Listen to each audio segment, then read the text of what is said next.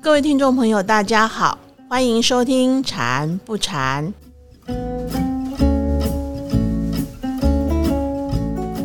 在节目现场和我们谈禅修与情绪管理的是演一法师。法师好，阿弥陀佛，大家好。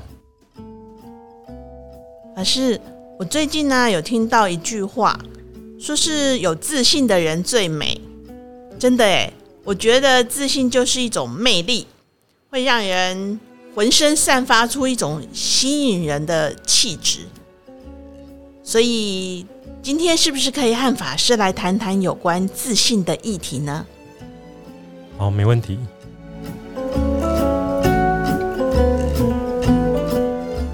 讲到自信，我曾经遇到过很有自信的人，也有碰到过非常没有自信的人。让我想不通的是，为什么有的人会这么有自信，那有的人却一点自信都没有？所以想请教法师，人类的自信心是从哪里来的？跟每个人的个性或者是生长背景有关系吗？这都有关系啊。其实自信就是简单的说，就是相信自己可以完成某一些事物、哦任务或挑战的一个对自我的一种肯定产生的一种心态。那这个跟自尊也有关系，那也跟自律也有关系。通常有信仰的人，有坚定的目标的人。啊，有理想的人啊，他会为他的理想、为他的信仰有所为、有所不为，就会比较自律。那自律就会有自尊，自尊就会有自信，这是一个面相。另外一个面相是跟安全感有关。如果我们用马斯洛的需需求理论，底层就是生理跟安全。一个常常追求生理的满足，然后常常觉得自己不安全。不安全不只是威胁啦，就是身体的威胁，可能是别人是不是看不起我，会有一种自我保护过度的一种，看别人总是可能会伤害他，对他有威胁的一种状态，会让自己没有自信，然后觉得自己不被爱，那也可能跟家庭原生家庭有关。觉得自己有可能过去的经验就是不是一个呃容易被爱的人哦，被看见的人，被重视的人，这样也可能会没有自信。当然，再就是过去的经验，常常想要做一些事情，但是都不一定成功，那累积下来的挫折感，也可能是没有自信。没有自信的人哦，就是我们可能一般说自卑。那这种会延伸出两个，就是可能就是刚才讲，看起来很没有自信哦，然后担心自己没办法哦，会看着起来比较畏缩的一个状态。另外一种可能是相对形成一种保护，就是避免别人看到我的不足，所以就会自大。这也可能就是自我感觉良好的一个部分。那师傅是说，在自我成长的部分呢，第一个就是要认识自我。要看清自己的优点跟缺点，自我觉察，常常去感受自己的身心的状况。那环境明明是安全的，那这些人有可能都是刚认识，那为什么会一直觉得不安全呢？这是一种过去的业力。那禅修对对这一块很有帮助。怎么意识到这是过去的习气？从潜意识不断的浮现的担心、害怕，去面对它，然后接受，然后放松，就是处理，然后再放下。当然，它不可能一次就解决，需要一段时间去慢慢的消融这个担忧。另外，就是我们要先学会看到自己还是有优点的，那从优点的面向肯定自我。这个优点不一定是多有能力，不一定要从能力的面向来肯定自我，可以要从自己的起心动念，自己是想要愿意帮助人的，愿意奉献的这几个面向着手，从自己的这个愿心啊产生信心，这是一种修行。那另外从自己禅修回到自己的呼吸，感觉能够有这个呼吸少欲知足，然后从呼吸带来最单纯的喜悦，安定的身心带来喜悦。那不需要一直在外寻找别人的认同、别人的肯定，因为别人都不是我能够控制的。别人怎么认会不会认同我，会不会肯定我，这个是无常。如果我们靠这个来得到自我的价值，就会非常非常的辛苦。然后现在很多精神的疾病呢，就是不断的向外寻找自我的价值、自我的认同、自我的肯定，那这就是不可能的。看到几个现象，就是尤其是小时候，可能成绩很优秀，然后父母跟周围的人都夸他好棒哦，好聪明哦，然后以后一定很有成就。那这样被鼓励长大，那如果有一天他没有这些成就，那他要怎么看待别人？怎么看他？或许别人只是一时的赞美，但对小孩长大而言，他就变成一种对自我的很强烈的期许。那这样可能养成他不一定那么脚踏实地，他想要快速的成功，以满足大家对他的期待，受到大家的肯定。那如果他慢慢的哈，就是从一般人讲从起点开始啊，一步一步慢慢往上啊，那他不是就没有别人说的那么聪明吗？没有那么优秀了吗？那不是就是泯然于众生吗？他怎么可以跟一般人一样？他从小就是那么优秀啊，长大应该要那么优秀啊。这个为什么就是？常常说小时了了，大未必佳。小时了了，大未必佳，不是真的小时了了，大必佳，是一个众人对他的一种夸奖，在这这个人心心中形成的一种慢。那这个慢对他长大会会变得形成了影响啊，最后就可能变成一种折磨。自己的实际上的成就不符合自己的预期，那这样子的人就会就觉得非常的自大。而且非常的可怜。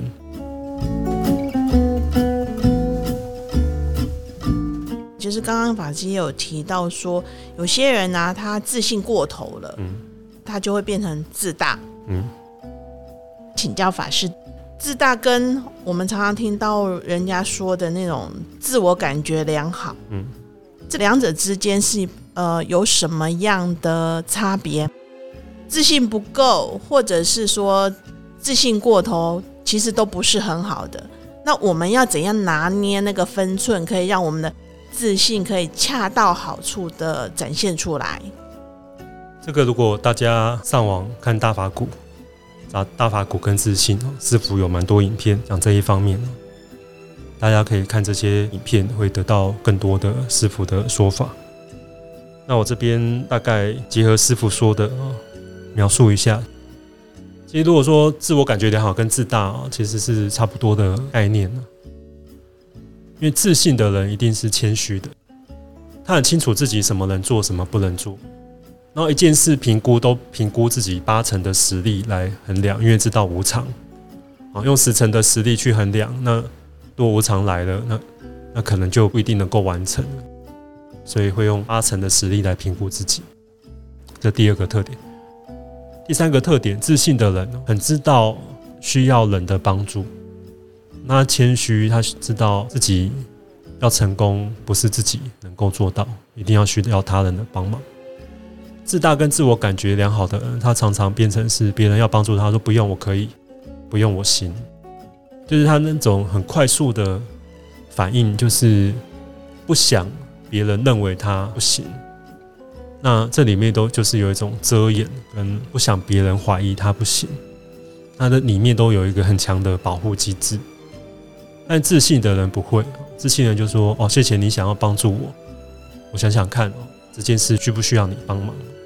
如果需要帮忙，那我再拜托你，然后那我们一起完成这件事。”他是很坦荡荡的，他也不一定是说一定要别人帮助了，那他是会认真的思考这件事。那他也会评估我到底哪个方向需要帮忙，因为自信的人已经不是完全以自己的能力来评估事情，他会考虑他所有的资源，包括他的人际关系，他能够愿意帮助他的人，而且他愿意谦卑的请人帮忙，是因为自信的人通常还有个特点哦，他做事不是为自己，他是为了这个这个团队，他有个愿景，所以他就是会跟自大不一样哦，自大跟自我感觉良好的做事情就是。得到了就是一种自我的成就感、自我价值感，这个是这样。那不过人的成长，它就是有历程。人都是往往觉得自己不足的，因为要赶上这个社会，进入这个社会，多少会觉得自己不足，能力不够，这是正常的，会衍生出自卑或是自大的心理，然后慢慢的从这里面开始修行。自我认识，然后认识自我，肯定自我，成长自我，消融自我，然后就慢慢就会变成一个自信的人。反正我们刚刚有讲到，就是呃，大家都想要变成一个有自信的人嘛。我们也会常常鼓励身边的人说：“啊，你要有自信一点呐，你不要这样子，一点自信都没有啊。”想请教法师。自信对人到底有什么样的重要性？想要变成有自信的人的这个想法，没办法变成有自信的人。哎，这个这个逻辑我好像转不过来耶。一个有自信的人，一定是看到更大的环境的需求，他觉得这件事一定要做。自信就是从这里来。所以，想要自己成为有自信的人呢，focus 还是放在自己，那就不容易。所以，这个就是一个很微妙的点了。这个就是鸡生蛋，蛋生鸡啊。如果是想要自己成自己成为有自信的人呢，那就会往能力发展，用外在的东西来武装自己，金钱啊、外表啊、地位啊，来装饰自己。那这些东西哈，就是非常容易失去，它不没有办法解决我们最深的那种不安全感。这种最深的不安全感，没办法靠外在的东西来解决。只有看到这一点的人，才可能真的发展出真正的自信。这个就是所有的外在的东西都不如自己的心灵的成长，因为这个是外在的东西生不带来，死不带去嘛。但是心灵的成长是会跟着自己轮回的，这个东西是别人没办法拿走，呃，才能培养出真正的信心。那这些是什么？当然就是看到自己生命的价值是可以对社会产生功能的，可以奉献的。就算是做个环保啊，当当义工啊，这个都鉴于自己对这个社会的。关心的关怀，那这样子就会慢慢成为有信心的人。因为如果把焦点都放在自己，这个就会容易呃，自我会就会越来越越大，觉得自己要很多东西才可以变有自信的人。然后很多人妨碍我成为有自信的人，这么多人妨碍我成功，阻挠我成为我想要成为的人，所以这样子就是没有办法成为有自信的人。哦，把刚刚法师提到说，有些人他一直很想要在他的事业上面、人生上面达到顶峰，但是他又做不到的时候，那种挫折感，然后再扣回来，刚刚法师提到的，我们的自信需要从心灵成长方面来看待，那我就了解法师所讲的意思了，就是说。我们的自信其实应该是从心灵层面发展出来的，而不是一个外表的自信来取胜于人。法师，我这样的理解对吗？对。那还有一块就是跟自己身边的人的关系，就很多人跟自己的亲密的亲人关系不好，这样也没有办法发展出很扎实的自信。这大家可能会有点怀疑啊，就是我们看很多临终的案例，很多电影也是这样演啊，些很有钱的人啊，他临终的时候想的不是他哪笔生意没有谈成，哪一个赚钱的目标没有达到，他最内在的痛苦都是跟他的亲人的痛苦。那他用追求事业的动力，忘记这一些他解决不了的，那跟他亲人的关系。那坊间有很多临终关怀的书，很多临终关怀的宗教师哦写的，那大家也可以看一看，就看到人往生之前到底重视的是什么。就是如果跟自己的亲人啊有些问题没有圆满。那种内心总是会有一个疙瘩，那个疙瘩一直影响着我们，但是我们很少去认识。那这样子其实自信的成长也不会健全。以前有一些同学或朋友，他就非常想要物质上的成功，那家人很反对，就是觉得他价值观扭曲了。然后一直劝阻他，那他也不听，他就想要不断的往这方面走，关系就不是很好。那他的理想就是，他总有一天要变得很成功回来，来告诉他他们成功了。但是他真的这样子，大家就会接受他吗？这个真的是很大的问号。你简单的就是有没有看到家人不是阻挠你成功，是？他们关心你，他们爱你的前提下，你有没有感受到那一份爱跟关怀？然后自然会产生感恩。所以，如果我们从感恩自己身边的亲人对我们的关怀啊，他们的语言可能是不不是那么的好听啊，但是你可以感受到他的关怀。这个概念是。谁愿意把时间花在一个没有关系的人身上？就算是骂你，他们也是把他们的生命的时间花在你身上这也是值得感恩的。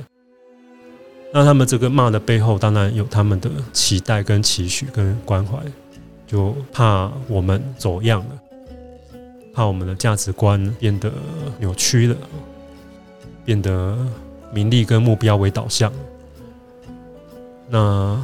这个就要好好的感恩了。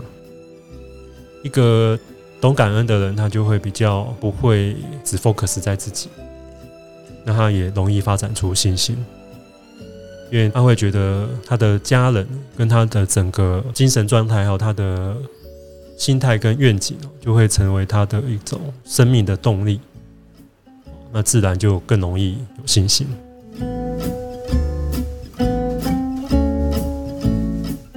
好接下来想要再跟法师请教的是说，刚刚有提到说，有些人因为一些挫折的关系，让他开始慢慢慢慢的觉得生命有点暗淡，然后自我的自信心也没有了。像这样的人，我们可以怎样让他把这种自信心找回来？自信呢，就是要第一个是你怎么定义成功啊？就师傅讲过，过程即是目的哈，失败即是经验，成功即是开始，成功是下一个开始，当下就是全部。如果我们这样认识，其实最重要就是前后两句：过程即是目的，当下就是全部。不要用失败来定义这件事，而是你在里面学到什么，你看到自己里面有什么还可以努力，有什么还可以成长，然后下次可以更圆满。那这这件事真的完全都失败吗？他有没有其他面向是有别的小目标的成功？那成功失败也是自己去定义的。虽然你可能说别人都说是失败啊，那自己不成功不是自我安慰吗？不是这个角度，而是你打从心里相信这件事，你学到很多，而且它本来就是事实啊，本来就从里面学到很多。没有人天生就做什么事就成功的嘛，所以。曾经有一个分析啊，就是不断尝试的人，跟常常考虑的很仔细、很谨慎的人哦，其实他们发现成功率其实差不多。他们评估不同心态的人，其实这两种心态成功率差不多。但是比较能够圆满他的理想的，是谨慎的人，还是比较愿意不断尝试的人？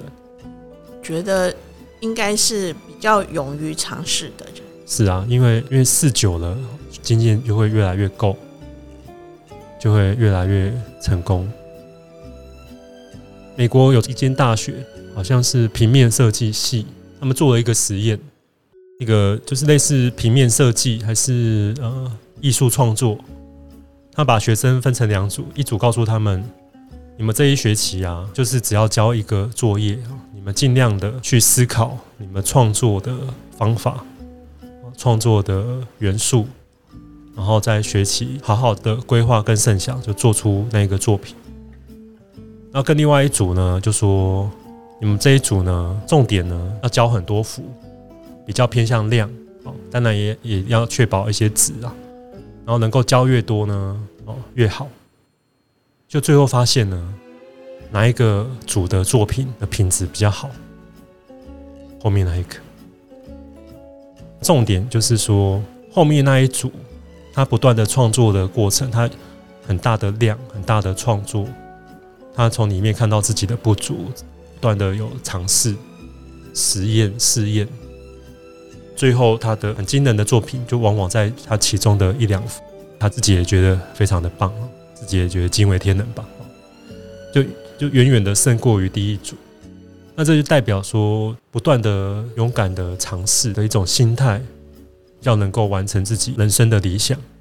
修行也是啊，常常打坐，常常参加禅修禅期，那一定也会不断的进步。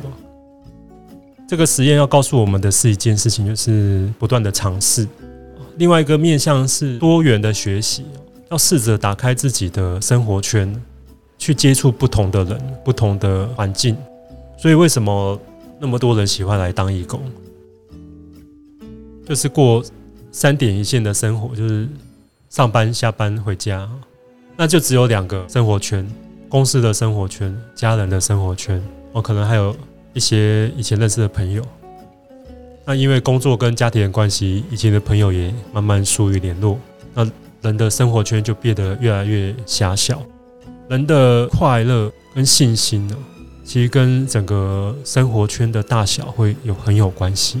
一个交友广阔的人，在不同的生活圈待过的人，他会很有信心。最近去看一个展览，叫普利兹新闻奖的展览。那些拍照的记者，尤其是战地的记者，你用他有信心去战地拍照这样形容吗？会不会怪怪的？对，所以这不是信心的问题。那他对他的摄影的技巧有没有自信跟信心哦？好像也不是这个问题了。所以大家可能这样讲就比较懂我前面在说什么。嗯，所以概念是就是这些记者哦，因为他看过的世界很大，所以他已经超越了有没有信心的这个层级啊。那我们也是，我们要扩展我们的生活圈，去当义工啊。图书馆的义工、医院的义工，各个单位都很多需要义工啊。我们常常在捷运上也看到义工啊，这也是一种扩展生活圈的方式。参与一些运动的团体啊，去上一些以前没上过的课啊，画画的课啊，可能小时候有个画家的梦啊，作家的梦啊，就去参加看看啊，就会认识到不同的人哦，学习到不同的观念跟看法。那都会让我们打开我们的视野，增加我们的心量。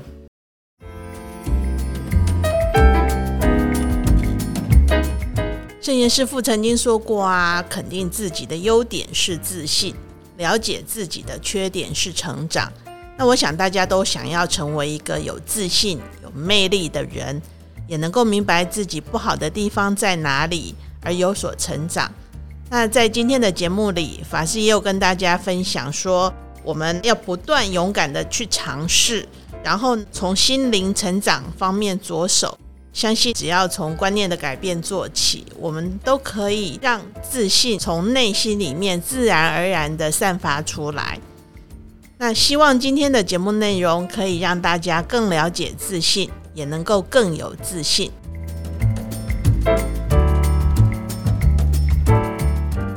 感恩法师的分享我们今天的节目就到这里了我们下礼拜二再见喽拜拜。